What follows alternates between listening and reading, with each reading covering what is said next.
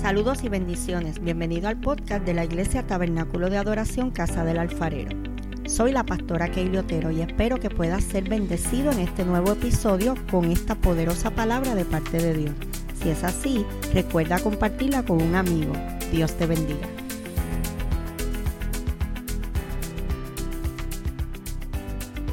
Vamos a meditar en la palabra. Voy a leer la Biblia en la versión eh, nueva versión internacional. Amén. Y dice así el Salmo 42, el verso 1. Amén. Verso 1 y la primera oración del verso 2. Dice así. Cual siervo jadeante en busca del agua, así te busco, oh Dios, así te busca, oh Dios, todo mi ser. Tengo sed de Dios, del Dios de la vida. Amén. Esa es la nueva versión internacional. En la Reina, Valeria, la Reina Valera dice, como el siervo brama por las corrientes de las aguas, así clama por ti, oh Dios, el alma mía, mi alma tiene sed de Dios, del Dios vivo. Gloria a Dios. En esta mañana vamos a traer este salmo. Gloria a Dios, ha sido la palabra que Dios ha puesto en mi corazón. Amén. Y ahorita cantábamos, me viste a mí cuando nadie me amó. Y el primer himno que cantamos también tenía que ver con esto. Yo creo que en esta mañana Dios quiere hablarle a muchos corazones que están sedientos, a muchos corazones que llevan, ¿verdad? Eh, tiempo corriendo, jadeando, amén, porque llega un tiempo a nuestras vidas donde nos cansamos, amén, del camino, del correr, del buscar, gloria a Dios. Y en esta mañana vamos a recibir una hermosa enseñanza de la palabra del Señor. Cuando nosotros meditamos en estos primeros versos de este salmo, que comienza diciendo, como ya le dije, como el siervo brama por las corrientes de las aguas, así clama por ti, oh Dios, el alma mía, mi alma tiene sed de Dios, del Dios vivo. ¿Qué es tener sed? Yo decía el lunes en el culto de oración en esta casa que nuestro cuerpo, nosotros los seres humanos, estamos compuestos, la mayoría de, nuestro cuerpo es agua. Lo más que tenemos en nuestro cuerpo, en nuestro sistema, es agua. Amén. Así que, y los seres humanos botamos ese líquido a través de qué? A través del sudor. Cuando nuestro cuerpo empieza a sentir que los niveles de líquido están bajando, producimos algo que se llama sed. Y es la manera del cuerpo decirnos, es la manera inteligente en que Dios nos diseñó, que el cuerpo envía una alerta al cerebro y dice, oye cerebro, los niveles de líquido están bajando, necesito algo líquido porque si no me voy a deshidratar. Entonces el cerebro envía ese mensaje a la boca y la boca comienza a producir algo que conocemos como sed. Y la sed es falta de agua. Y yo no sé usted, pero cuando tenemos una sed tan y tan brutal, no podemos bebernos una Coca-Cola. No puede ser un jugo de China. No puede ser una batida. Tiene que ser agua. Hay sed que tiene que ser saciada con agua. Cuando vamos al médico y nos sentimos mal, a veces la gente está debilitada, se siente mal, llega al médico, le hacen un CBC y le dice estás deshidratado y lo primero que le ponen es un suero. ¿Para qué? Para hidratar para poder llevar el cuerpo ya cuando está en nivel de deshidratación es que ya ha perdido demasiado y ya no es suficiente esperar que sí que te dé sed, que bebas agua, sino que hay que buscar la manera de subirte esos niveles en tu cuerpo y por eso nos ponen un suero. Pues sabe qué? Que espiritualmente hablando nos pasa lo mismo. Cuando nosotros tenemos la llenura de la presencia de Dios, cuando tenemos el conocimiento de lo que es Dios en nuestras vidas, es más, voy a ir más allá. El ser humano no necesariamente tiene que vivir una vida de intimidad con Dios para sentir la sed y el hambre de Dios. Porque nosotros los seres humanos estamos compuestos por tres cosas. somos, nosotros somos tres en uno. Nosotros somos alma, somos espíritu y somos cuerpo. ¿Y sabe qué? Que la parte espiritual siempre va a buscar lo espiritual. Porque ese espíritu nos lo dio quién? El Padre. Y el día que muramos, este espíritu vuelve al Padre quien lo dio. Así que el espíritu, nuestra parte espiritual, siempre va a buscar las cosas del espíritu. ¿Por qué usted cree que hay tantas religiones? ¿Por qué usted cree que hay tanta gente creyendo en tanta cosa? ¿Por qué usted cree que hay tanta gente adorando el sol, la luna? Porque la parte espiritual está buscando algo a que adorar. La parte espiritual está buscando algo en que creer. ¿Y por qué? Porque no se han dado cuenta que es que su alma tiene sed de Dios, del Dios vivo. Pero como no se han dado la oportunidad o no han conocido al Dios verdadero, ese vacío hay que llenarlo con algo. Gloria a Dios. Yo siempre digo y lo uso como ejemplo. ¿Quién le enseñó a nuestros indígenas a adorar el cielo, adorar el sol, adorar el huracán, adorar las nubes? ¿Quién se lo enseñó? Nadie. Es lo que llaman politeísta. No hay que ser politeísta porque hay un solo Dios verdadero. Y ese Dios verdadero es el que nos hace muchas veces, el que nos está buscando, iglesia. El que hace que dentro de nosotros arda el anhelo y el deseo de encontrarnos con Él. Gloria al Señor. Algunos perciben que en este salmo David lo escribe mientras vagaba en exilio durante la rebelión de su hijo Absalón. No sé cuántos sabían que David tuvo varios hijos. Un hijo llamado Absalón y tenía otro hijo que era de otra esposa. David tuvo varios hijos en diferentes mujeres. Y entonces, este otro hijo que era de otra mujer, abusó de, una hermana propia, hermana por parte de padre, pero que era hermana de Absalón de padre y madre. Así que Absalón tenía ese coraje y esa espinita con este hermano. Pero más coraje tenía con el papá, porque el papá, imagínese la posición de él, decía, bueno, Absalón, tú eres mi hijo, pero este también es mi hijo. Porque Absalón quería que David lo matara. Mátalo por lo que le hizo a mi hermana. Pero David decía en su corazón de padre, en su corazón de padre decía, tú eres mi hijo, quiero hacerte justicia, pero este también es mi hijo. Y aunque se haya equivocado, y aunque lo haya hecho mal, y aunque fue pecador, y aunque fue un necio, sigue siendo mi hijo y lo amo tanto como te amo a ti. Así que David no mató a ese hijo. Y Absalón guardó ese enojo en su corazón. Y hablaba el pastor y decía que la ira guardada, los corajes no resueltos, los problemas no trabajados a tiempo producen en nuestras vidas cosas malas y se van acumulando. Entonces viene un personaje que se llama el enemigo y se aprovecha para alimentar ese rencor, para alimentar ese coraje, para alimentar esa ira.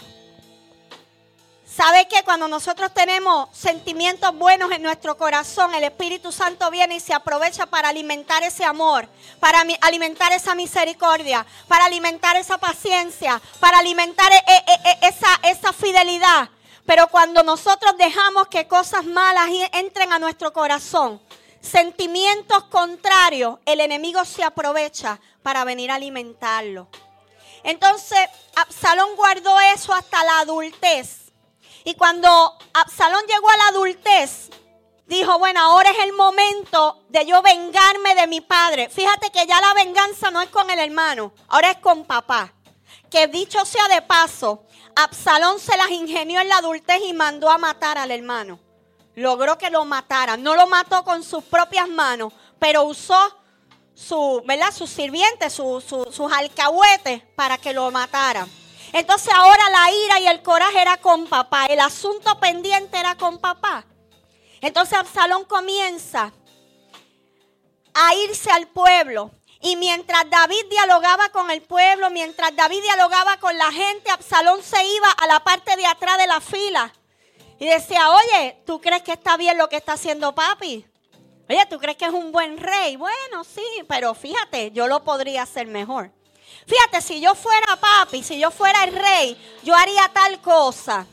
Fíjate, si yo fuera el rey, yo te daría esto y te ayudaría. Y comenzó a hacer campaña, como todo buen político. Comenzó a hacer campaña.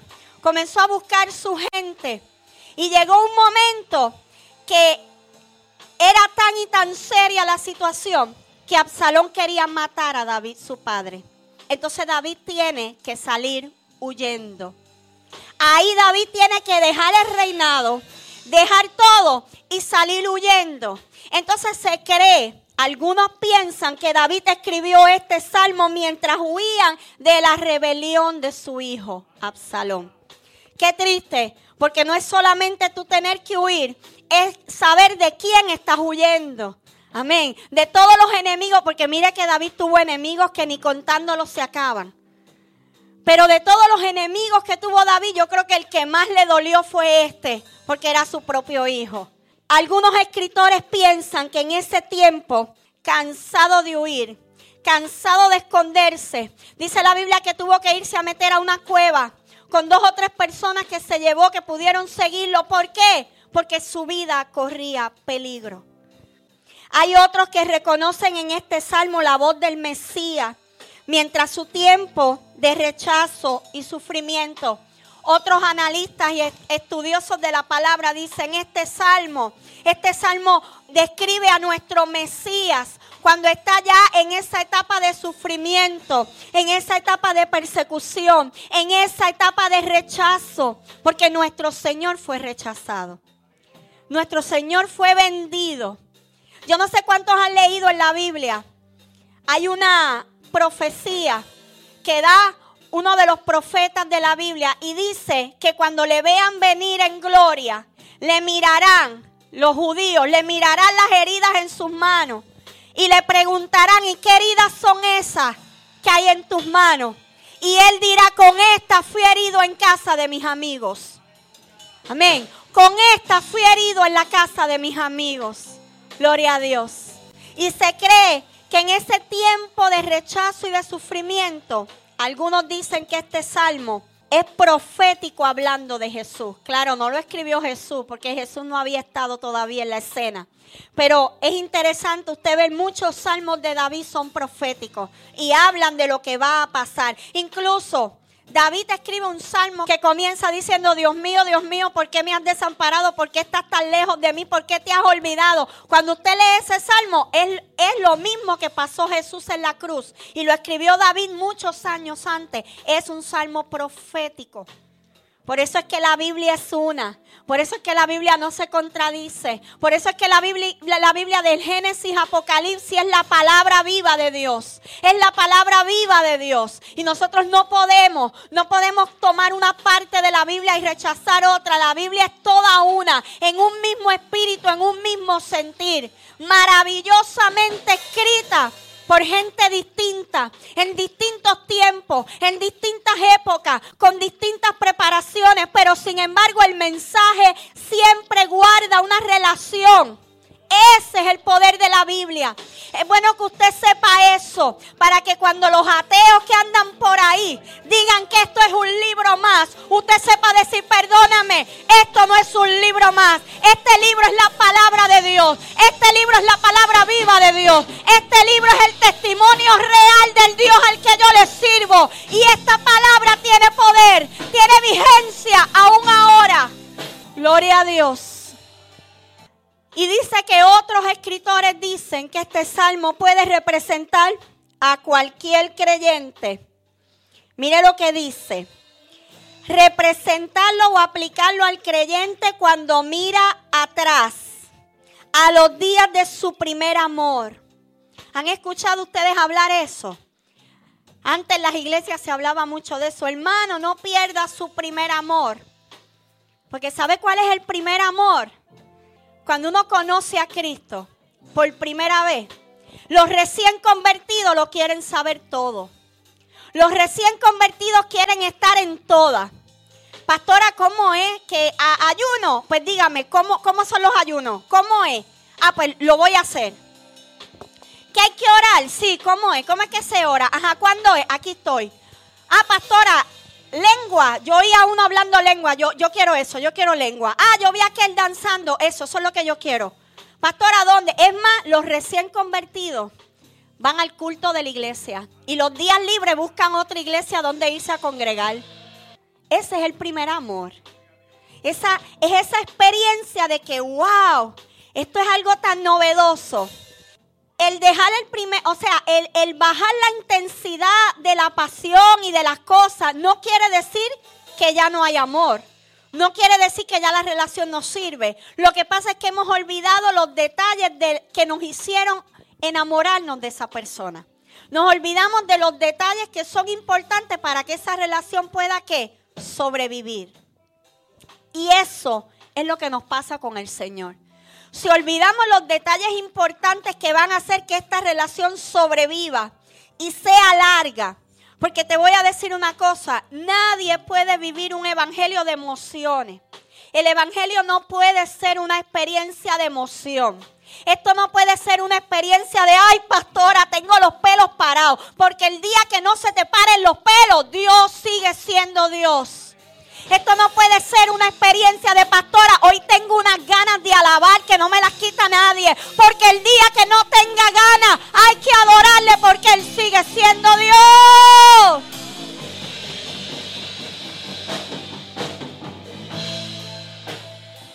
Sí, Señor. Esa es la experiencia cristiana.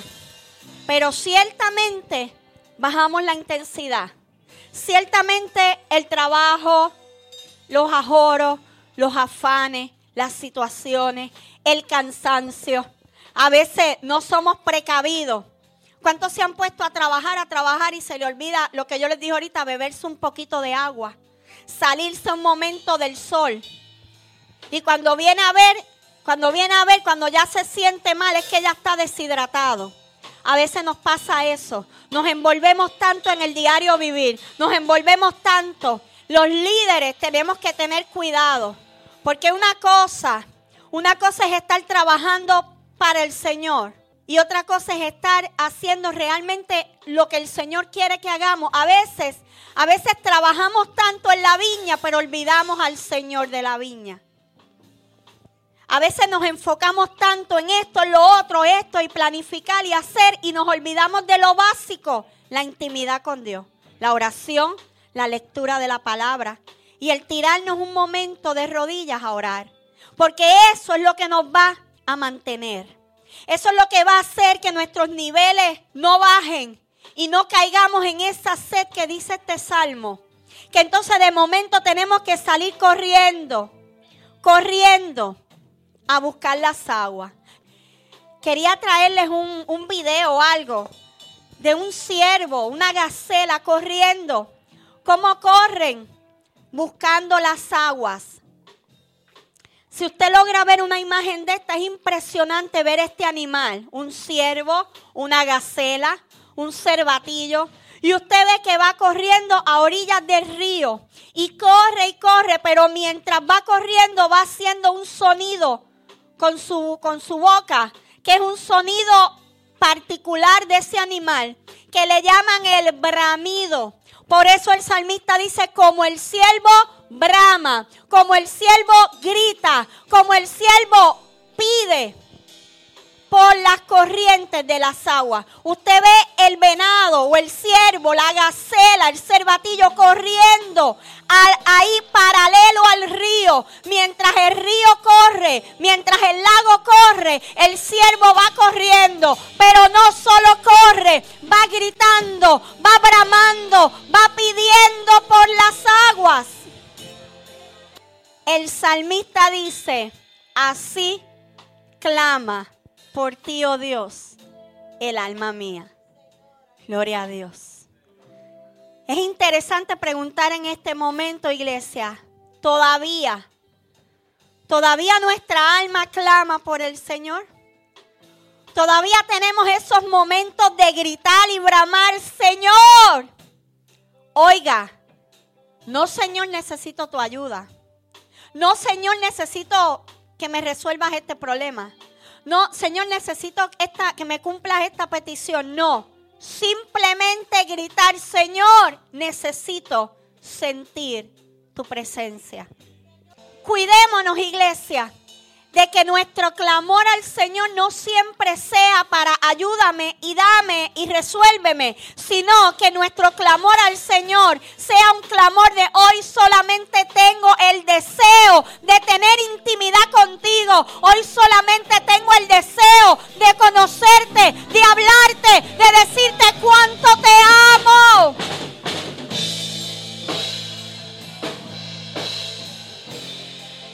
Hay un hombre llamado Gamaliel Bradford que escribió acerca de este primer verso de este salmo. Dice, mi única ambición constante, donde quiera que vayan mis pies, es una gran sed intensa de la presencia de Dios. Una sed intensa de la presencia de Dios. Eso es lo que debemos anhelar, iglesia. Ese debe ser el anhelo nuestro como cristianos. Señor, yo quiero estar en tu presencia. Que la experiencia de la presencia no sea solamente aquí, cuando usted entra a esta casa. Hay gente aquí que ha llegado la primera vez, la primera vez y la presencia de Dios los ha tocado y dicen, wow, yo nunca había sentido eso. Ay, eh, esto es algo, pero esa, esa experiencia tiene que ser una experiencia individual de cada uno en nuestra casa, en nuestro trabajo. Que no se quede en estas cuatro paredes. Tiene que ser una experiencia de intimidad. Y ciertamente, yo sé que a usted le pasa lo mismo que a mí. Que cuando nuestros niveles de búsqueda con el Señor bajan, de momento algo dentro de nosotros comienza a decirnos, Tienes que ir a la iglesia. Vamos, ve, lee la Biblia. Vamos, busca. Arrodíllate a orar. Y uno siente esa inquietud. Y uno quiere salir corriendo. ¿Sabe por qué? Porque el Espíritu te está diciendo, oye, tus niveles están bajando. Tus niveles están bajando. Y voy a provocar en ti una sed. Voy a provocar en ti una sed te vas, a te vas a deshidratar, pero vas a tener que salir corriendo a mi presencia, vas a tener que salir corriendo a beber de las aguas, vas a tener que salir corriendo a buscar las aguas.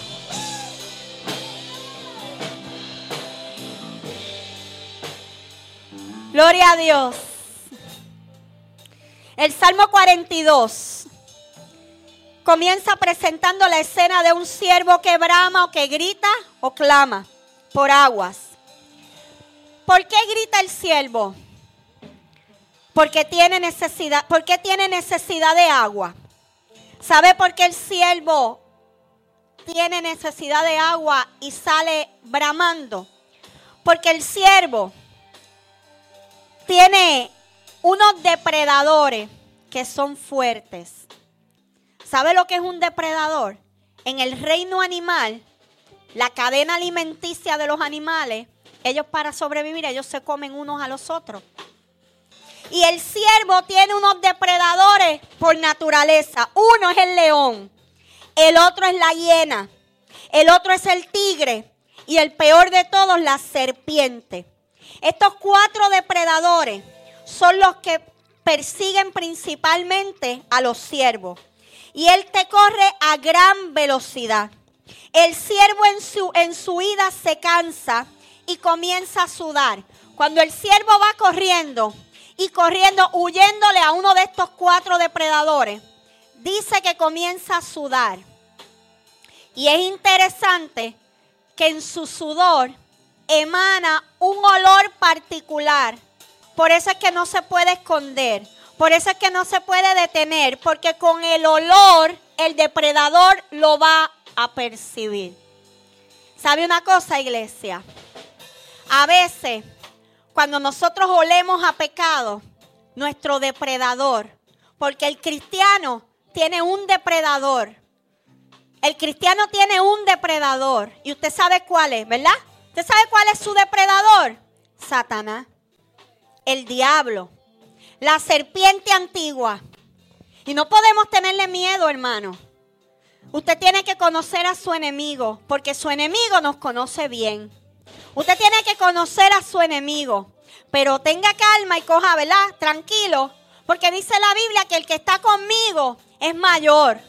El que está conmigo es mayor. Dígalo, el que está conmigo es mayor. Pues cuando el siervo va corriendo y emana ese olor, con ese olor, los depredadores lo encuentran. Él mismo se delata. Por eso es una de las razones por las que corre buscando agua. Número uno, para saciar la sed. Pero número dos, porque necesita darse un baño. Entonces el siervo cuando encuentra las aguas se tira y se moja. Y es interesante que en el verano hay sequía. En el verano, ¿qué pasa en los grandes desiertos? Se secan los cuerpos de agua. Entonces el siervo no tiene agua para dónde correr. Pero ¿sabe lo que hace? Oiga esto, iglesia, porque esto es poderoso. En el tiempo de sequía se seca el agua y el siervo no puede ir a meterse en las aguas. Pero sin embargo, ¿sabe lo que ocurre en el verano? En el verano se seca el río, se seca el lago, pero florece una flor que se llama lirio, que florece en el verano. Entonces el siervo no encuentra agua, pero encuentra un valle de lirios. Y dice la historia que el siervo corre y si no encuentra agua, corre para los lirios se tira y comienza a revolcarse los lirios. El lirio es una flor muy olorosa, de un olor exquisito. Y ese olor a lirio se le impregna en el cuerpo y entonces puede huir de sus depredadores. ¿Sabe por qué esto es interesante, iglesia? Porque la Biblia dice que Jesús es el agua de vida. Jesús mismo dijo en su palabra si alguno tiene sed, venga.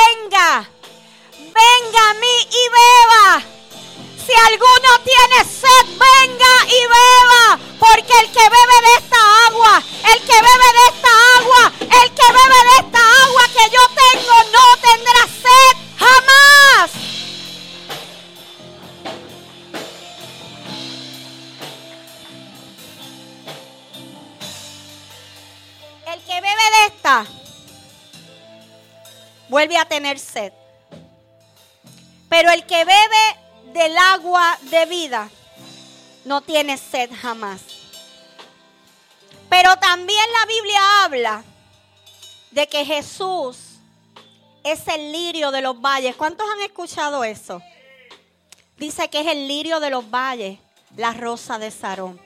O sea, ¿no cree usted ¿No cree usted que no hay casualidad, que es una casualidad que el autor de este salmo compare a un, a un siervo y hable del agua y hable de este proceso para que usted y yo hoy entendamos que en los procesos difíciles de nuestra vida, donde hay sequía, donde estamos cansados, donde estamos siendo perseguidos por nuestro depredador, siempre va a haber agua donde podamos ir a mojarnos, Siempre va a haber agua donde podamos ir a beber. Y esa agua es Cristo. Y si no hay agua, y si el río se ha secado, y si el lago se ha secado, entonces hallaremos lirio, hallaremos lirio, hallaremos a nuestro Señor que es el lirio de los valles. Impregnará en nosotros, impregnará su olor, olor a majestad, olor a presencia, olor a gloria. Y no habrá diablo, no habrá diablo que pueda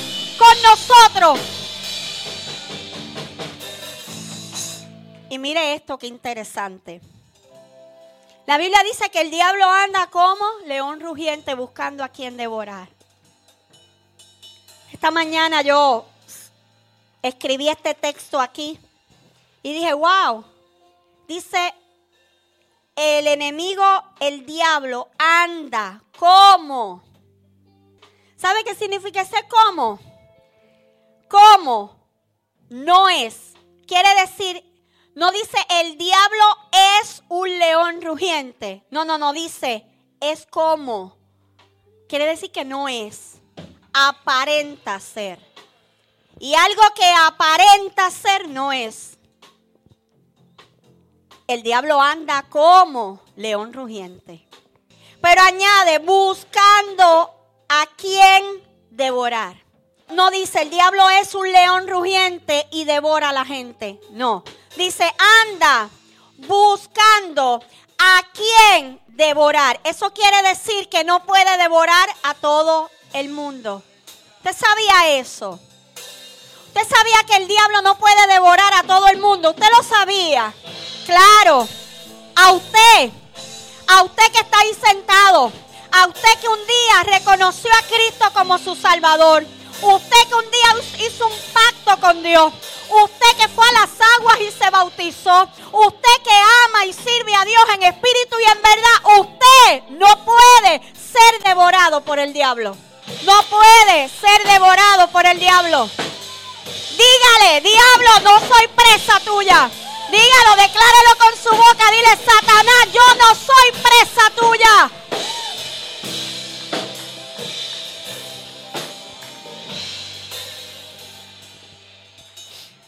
Te voy a hacer una, un cuento del león. El león es un animal potente, le llaman el rey de la selva. Pero usted sabe por qué el león es el rey de la selva? Porque el, porque el león ha aprendido a gritar. Y el, rugido del león es algo tan y tan eh, fuerte que intimida.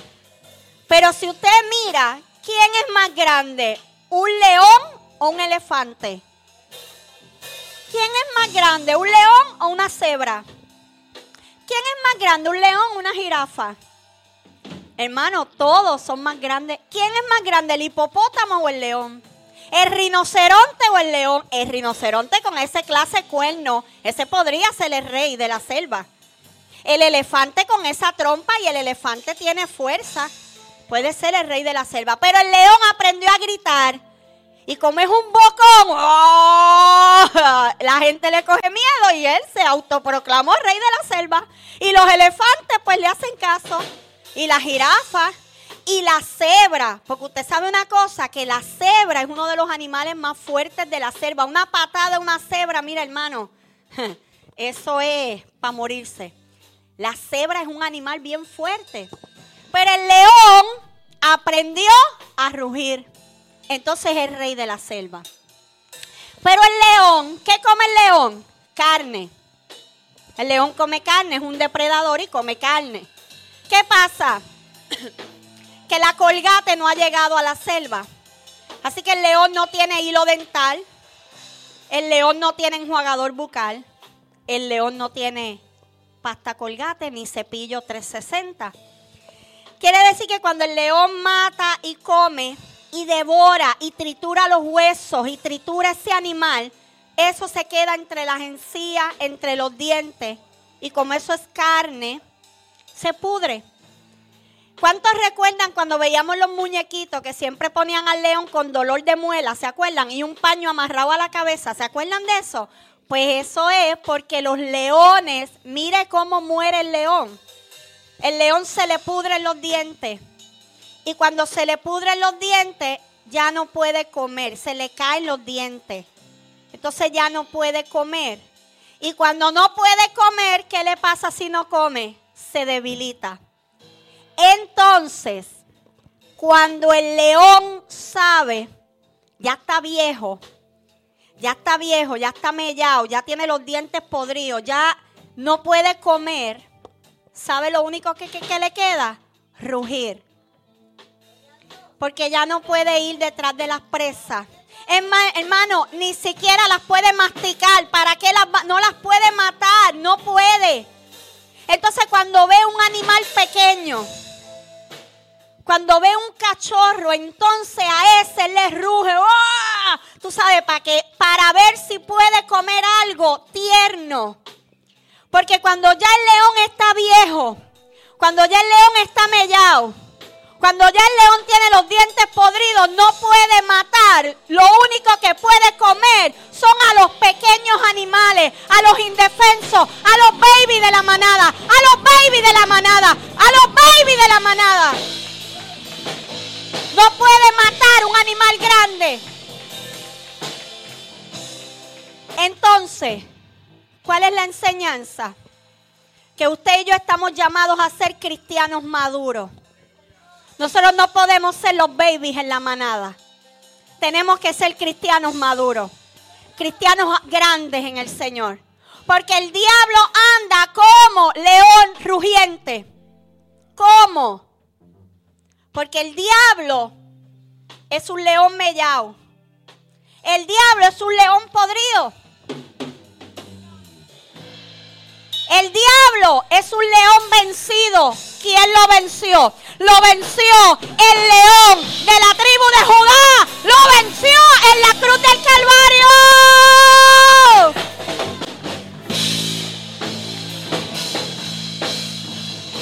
En la cruz del Calvario lo venció.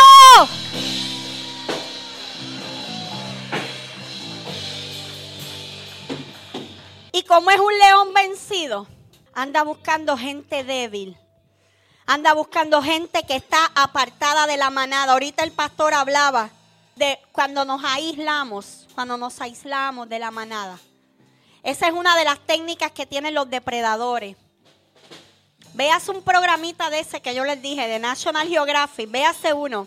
Y usted va a ver, usted va a ver, hace poco estaba viendo uno y era una manada de elefantes una manada impresionante, hermano. Y ya le digo, el elefante es un animal bien fuerte. Tiene fuerza en sus patas, en la trompa. Un trompazo de un elefante, usted olvídese. Pero llegaron leones. La cosa es que ellos empezaron a rondear. A rondear. Y los elefantes para adelante. Y ellos, mire, pero con, le tomó mucho rato. Pero ¿sabe lo que lograron hacer? Lograron que eh, los, los, elefantes se fueran yendo, se fueran moviendo y lograron dejar uno pequeño solo. Cuando ese estaba solo, entonces los leones organizados, organizados iglesia, porque aún el reino de las tinieblas, ese es el problema, que el reino de las tinieblas trabaja organizado. Por eso es que la iglesia de Cristo tiene que trabajar unida y organizada. Porque nuestro adversario, el diablo, trabaja organizado, iglesia. El diablo no se levanta por la mañana y dice, déjame ver a quién voy a fastidiar hoy, déjame ver. No, no, no, no. Él tiene un plan. Él está organizado. le dice, tú vas para allá, tú vas para allá, tú te metes aquí, que aquí es que vamos. Y le dice, tú lo aíslas. Tú lo aíslas. Tú le aguantas la sábana para que no se levante este domingo. Vamos, aguántale la sábana. Y vas a hacer lo mismo por, por cuatro semanas. Que después que lleve cuatro semanas sin ir a la iglesia, está aislado de la manada. Está lejos de la protección de la manada. Entonces, de momento los leones, que eran muchos también, unos corrieron como locos para encima de los, elefantes y los elefantes obviamente se fueron corriendo y ellos detrás. Pero el que se quedó solo, se quedaron como tres leones, los rodearon y entre los tres lo agarraron y se lo llevaron. Se llevaron al pequeño. Se llevaron al que lograron que sacar de la manada. Al que lograron aislar. Por eso en esta mañana es importante, iglesia, que aprendamos, que aprendamos a reconocer quién es nuestro depredador y que aprendamos que en la manada estamos seguros. Y aprender en esta mañana a mantenernos en la manada, iglesia. Pero lo más importante que vamos a aprender en esta mañana es que no podemos perder esa sed de nuestro Señor de decir como el salmista, como este siervo, mire qué, mire qué versión más hermosa esa que yo le leí. Cual siervo jadeante. ¿Cuántos han estado jadeantes por la presencia de Dios? ¿Cuántos han jadeado por la presencia de Dios? En busca del agua. Así te busca, oh Dios, todo mi ser. Tengo sed de Dios, del Dios de la vida. Tengo sed de Dios, del Dios de la vida. Póngase de pie en esta mañana. Adore al Señor, iglesia. Si en esta mañana Dios ha hablado a tu vida, si en esta mañana tú eres de esos siervos que está corriendo, que ha corrido, si eres de esos siervos que está cansado, que está sediento. Si tú eres de esos que en esta mañana tiene sed de Dios, el altar está abierto. Queremos ministrar, queremos que en esta mañana te puedas meter en las aguas. Queremos que en esta mañana puedas tomar de esta agua fresca, de esta agua viva. Te voy a leer otro texto paralelo a este que habla de la sierva. Este está en Habacuc 3:19 y dice, "El Señor omnipotente es mi fuerza." Dígalo, iglesia, el Señor omnipotente es mi fuerza. En la versión Reina Valera dice, Jehová el Señor es mi fortaleza. Dice, da a mis pies la ligereza de una gacela. En la versión Valera dice, Él hace mis pies como de sierva. Y en mis alturas me hace andar. La gacela es, es como un ciervo pequeño. Y es pequeñito, pero tiene una ligereza en las patas. Que corre tan y tan rápido que pareciera que vuela, se eleva se eleva, da unos brincos, tiene la habilidad de, brincar y correr y brincar y pareciera que va volando. Por eso Abacuc, Abacuc escribe esto luego de un chorrete de, de, cosas que dice, aunque la higuera no florezca, aunque las vides no haya fruto, aunque los ganados no den mantenimiento, aunque, o sea, el hombre está describiendo que, está describiendo problemas, desgracias, situaciones de la vida, pero termina todo eso diciendo, pero Jehová el Señor es mi fortaleza y Él hace mis pies como de sierva y me hace andar en mis alturas. Iglesia, tú no eres cualquier cosa. Tú fuiste comprado a precio de sangre y estás hecho para caminar en las alturas. El enemigo quiere que tú creas que estás hecho para arrastrarte, pero el Señor te diseñó para caminar en las alturas, para andar, para elevarte, para que cuando corras, iglesia, para que cuando corras te puedas elevar aún por en medio, por encima del problema, aún por encima de la prueba, aún por encima de las circunstancias, puedas elevarte y correr porque Él hace tus pies como de gacela. Bendiciones. Si este episodio ha sido de bendición para ti, compártelo para que otros puedan ser edificados. Te invito a que nos busquen en Facebook como Tabernáculo de Adoración Casa del Alfarero y te suscribas a nuestros podcasts en las diferentes plataformas. Y así no te perderás ninguno de nuestros episodios. Dios te bendiga.